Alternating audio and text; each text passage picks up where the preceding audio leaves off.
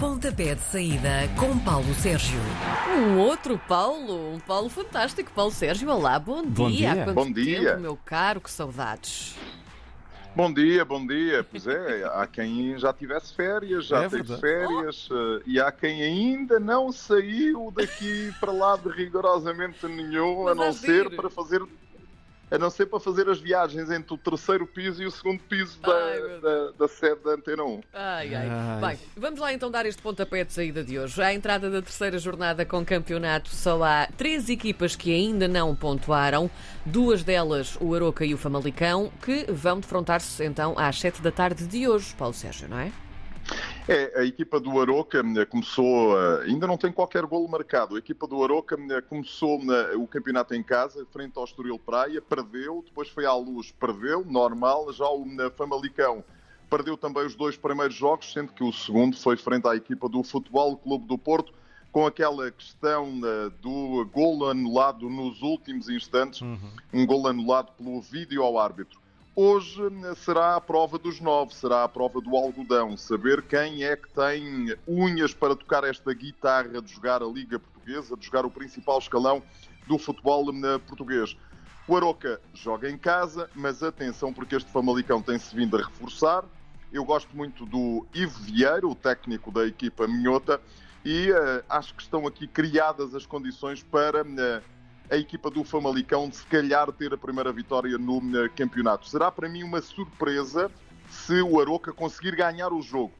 Talvez um empate eh, possa, enfim, ser uma meia surpresa. Esta equipa do Aroca tem ali jogadores interessantes, mas o Famalicão para mim é a melhor equipa que o Aroca e eu acho que é bem capaz de hoje provar exatamente isso. O Braga vai fazer uma viagem curtinha mais logo, vai ao campo do Moreirense. É o terceiro jogo entre as duas equipas em 2021 e correu sempre melhor aos Guerreiros do Minho.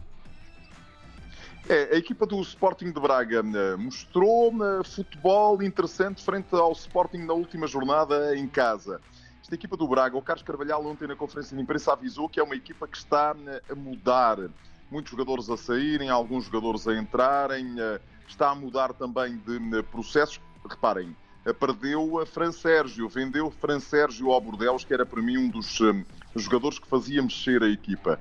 E portanto é natural que neste arranque de eh, temporada a equipa sinta aqui algumas, eh, algumas intermitências, digamos assim. Mas eu gostei do jogo que fez frente ao Sporting. Perdeu, mas eh, mostrou ali eh, futebol.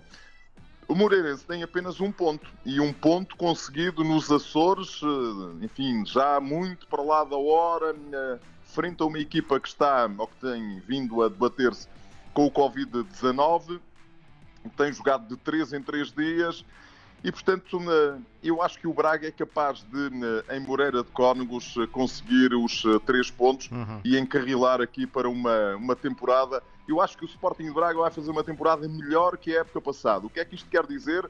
Eh, quer dizer que vai encurtar as distâncias para os eh, da frente. Eh, e, portanto, é essa a tendência deste Sporting de Braga, cada vez mais forte, cada vez com mais recursos, quer financeiros, quer recursos eh, de jogadores, e, portanto, acho que a tendência é esta e passará por uma vitória esta noite em Moreira de Cónegos. Ora, o sábado da bola vai começar só às 6 da tarde, com o Benfica em Barcelos. Achas que para este jogo com o Gil Vicente, que ainda está também invicto no campeonato, pode Jorge Jesus poupar, aqui já a pensar na segunda mão do play-off da Liga dos Campeões? Olha, Karina, não só pode, como de certeza absoluta que vai poupar, eh, eu não digo eh, metade da equipa, mas para aí 7, 8 jogadores de certeza absoluta que vão, eh, admito que vão para o banco, que sejam convocados, que sigam viagem hoje com a equipa para o norte do país, mas que amanhã não sejam utilizados de todo. A equipa do Benfica está a jogar de 3 em 3 dias. Está a jogar um jogo de enorme, enormíssima responsabilidade na Liga dos eh, Campeões. Foi assim frente ao Spartak de Moscovo. Foi assim a frente na- à equipa do PSV Eindhoven. Mas há ainda meio abacaxi para descascar, como diz o meu amigo Nuno Matos nos, nos seus relatos. E é um abacaxi duro, muito complicado de descascar. Esta equipa do PSV Eindhoven já mostrou no Estádio da Luz que tem ali recursos e que tem jogadores de facto de eh, enormérrima eh, qualidade e, portanto, o Benfica tem esses jogos a meio da semana de enorme responsabilidade, mas também não pode perder muitos pontos neste arranque de campeonato. Para já conseguiu uma coisa absolutamente histórica para Jorge Jus, ganhou cinco jogos consecutivos no início da temporada, tal nunca havia acontecido. Frente ao Gil Vicente, o Gil Vicente já mostrou que está neste campeonato com Ricardo Soares, com uh, muitos jogadores novos, mas jogadores de qualidade para uh, tentar uh, surpreender. Repara, a equipa do Gil Vicente o ano passado ganhou no Estádio da Luz, ganhou por duas bolas a uma. mas a última vitória que tinham conseguido e conseguiram em casa foi há 21 anos. Ganharam por 3 era a equipa do Benfica. Vai ser um jogo difícil para os encarnados, sem dúvida nenhuma. Os encarnados vão uh, apostar numa equipa uh, totalmente diferente daquela que depois vai jogar na terça-feira em Eindhoven, de certeza absoluta. Agora, uh, quem é que vai ganhar? Oi, não sei, hum. não, não sei dizer, não te sei dizer. Acho que é daqueles jogos que eu, se jogasse no Tota Bola, jogaria com uma tripla. O Sporting conseguiu os seis pontos possíveis até agora. Já o Belenenses ainda está a zeros. Na visita dos Azuis ao Alvalade amanhã, Paulo Sérgio, há algum argumento que possa valer-lhes contra os campeões nacionais? Por aquilo que eu vi a equipa da Belenenses Chade fazer no último jogo frente ao Marítimo e vi parte dessa partida com alguma atenção, acho que é uma equipa que está ainda muito na rama, muito em construção. O Sporting não. O Sporting é uma equipa perfeitamente adulta, que sabe aquilo que quer, não perde jogadores, está na máxima força, até o Nuno Mendes já está recuperado. E, portanto, tudo aquilo que não seja uma vitória do Sporting será para mim uma surpresa. Mas, mas, meus meninos, atenção. Nos seis jogos realizados entre as duas equipas, há apenas um empate. Na uhum. época passada, em que o Sporting foi campeão, 2 a 2 no estádio José de Alvalade e o Sporting esteve a perder até aos últimos instantes. Pois foi, pois foi. Pois. Será que Petit prepara mais uma surpresa? Será, será de facto difícil por aquilo que têm sido os argumentos apresentados pela equipa azul. Mas nunca se sabe. Sporting, para mim, altamente favorito.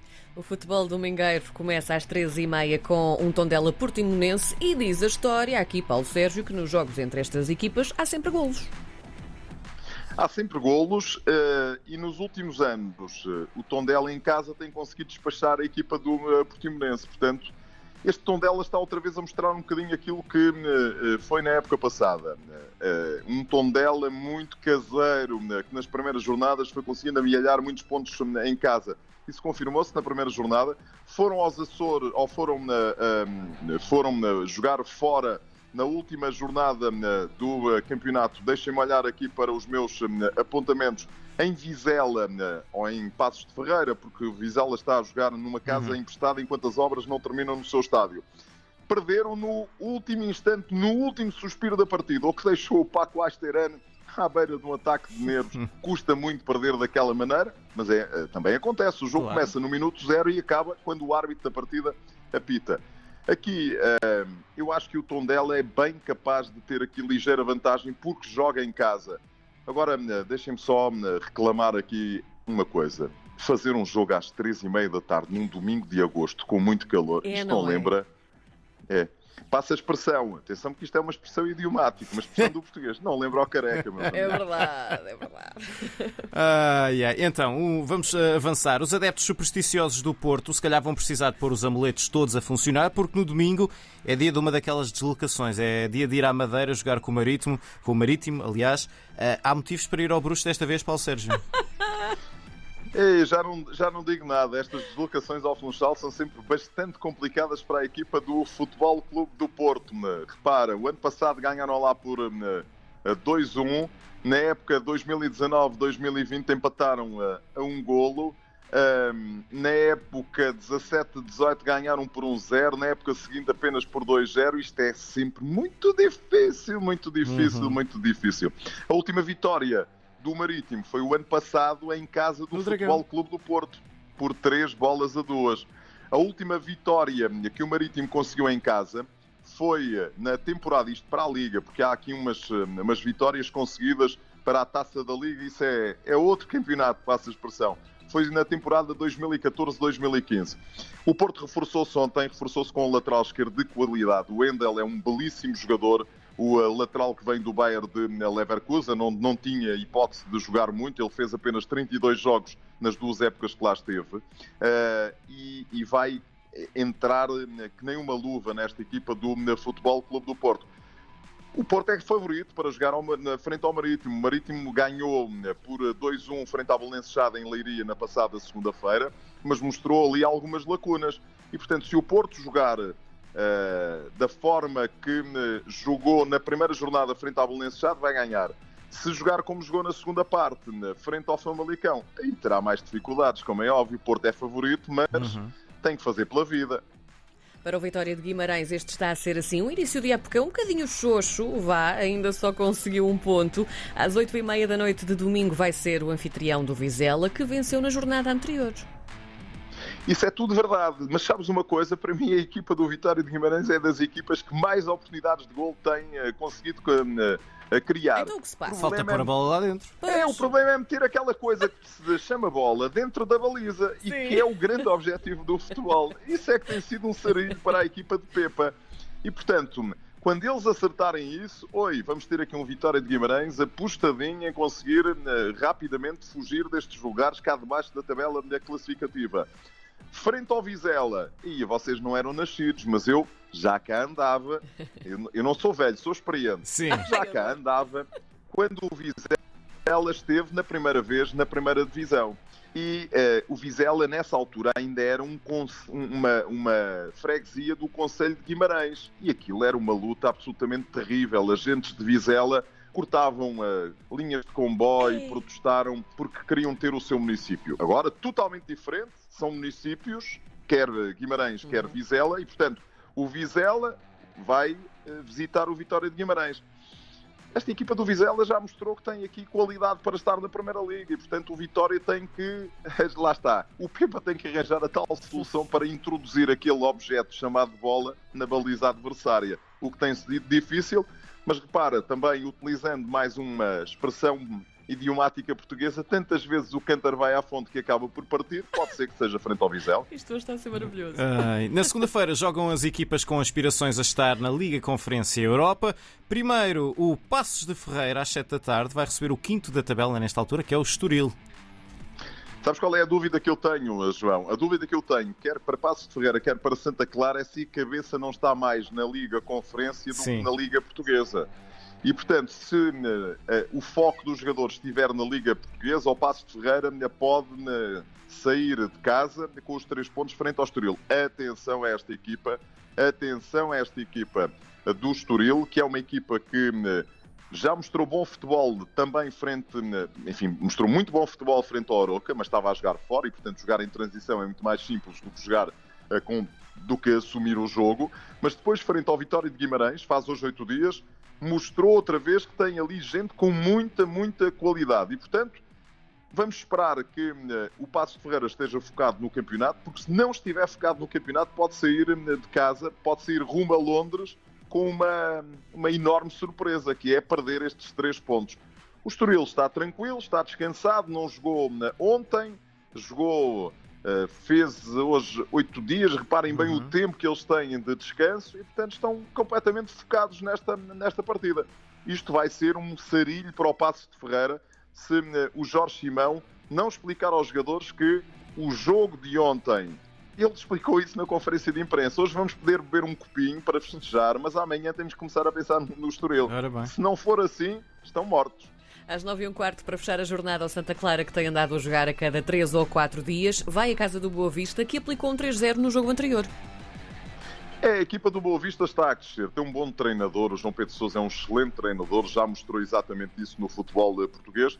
O Santa Clara ontem conseguiu recuperar mais três jogadores eh, que estiveram com Covid. Um esteve em quarentena nos Açores, os outros estiveram em quarentena em Lousada, onde a equipa fez estágio e terá apanhado eventualmente o vírus regressaram. Portanto, já tem mais eh, três jogadores. Em princípio, terão mais dois ou três eh, para esta eh, partida e, portanto, as opções começam a crescer para Daniel Ramos. Mas, reparem, eles estão a jogar de três em três dias e esta equipa do Santa Clara, como o Passo de Ferreira, não tem este andamento de jogar na Europa.